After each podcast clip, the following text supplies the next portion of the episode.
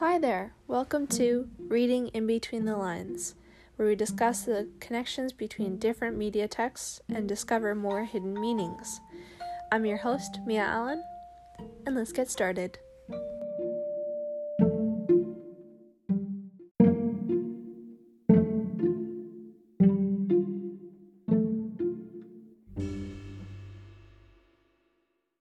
Today, we are looking at my own self written origin story and the origin story of surfing from TED Ed on YouTube.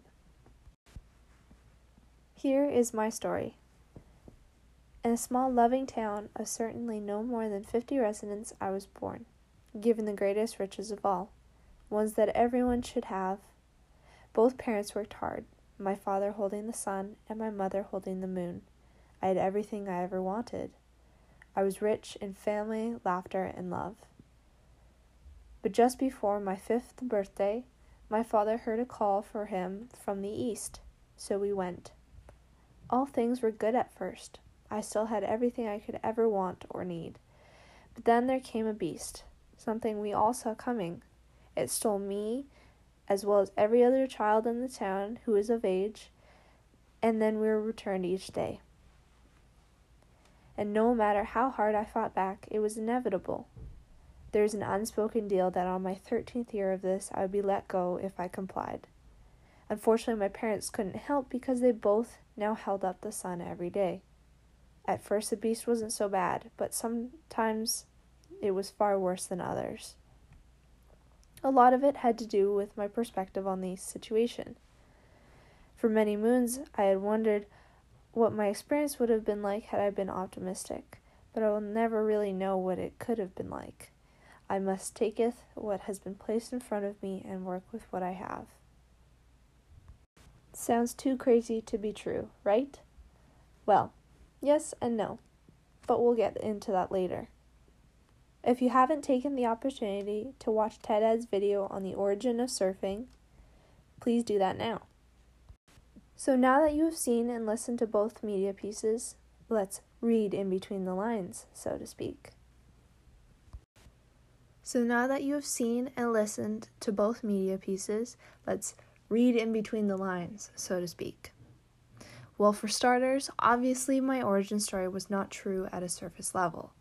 My parents have never and will never hold the sun or the moon, nor did a beast take me from my home every day.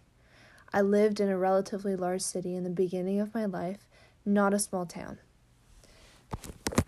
My self made media piece was a metaphorically interpreted text. I was born in the west of Canada with other family members close by, and my family has always been rather loving and happy. We were not rich in the material sense.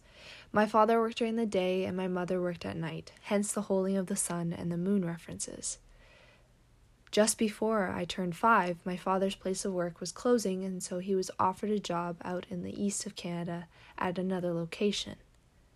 The fall of that first year out east, I started senior kindergarten, my first year of school.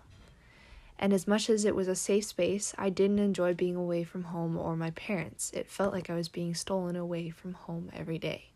And it never really got easier. Some years were better than others, but on the whole, it always seemed far from perfect, for many and different reasons. My parents couldn't do anything about it. It was the law that I had to go to school, and they had no option not to work and teach me instead. But nonetheless, I have wondered many times had my attitude or perspective been different, maybe my school experience would have been better. The origins of surfing video I found to be quite interesting. I love the art style that they use to help relay information. It is a very clear video. Easy to understand, but still interesting for a wide age range. So, where is the connection between the two videos? Well, ultimately, they were relaying true information, and not every part of the story was happy or even good. My experience with school wasn't necessarily happy all the time, and when Mr. Alexander Hume Ford from the US moved to Hawaii, his intentions were to turn the island into one of the states of America and populate it with white people, which wouldn't have been very good or pleasant for the natives there. In both cases, one can wonder what would have happened had the circumstances been different, perspectives even different, and plenty of things changed throughout the story. Overall, there are more connections between my written origin story and the history of surfing than I think any of us previously thought.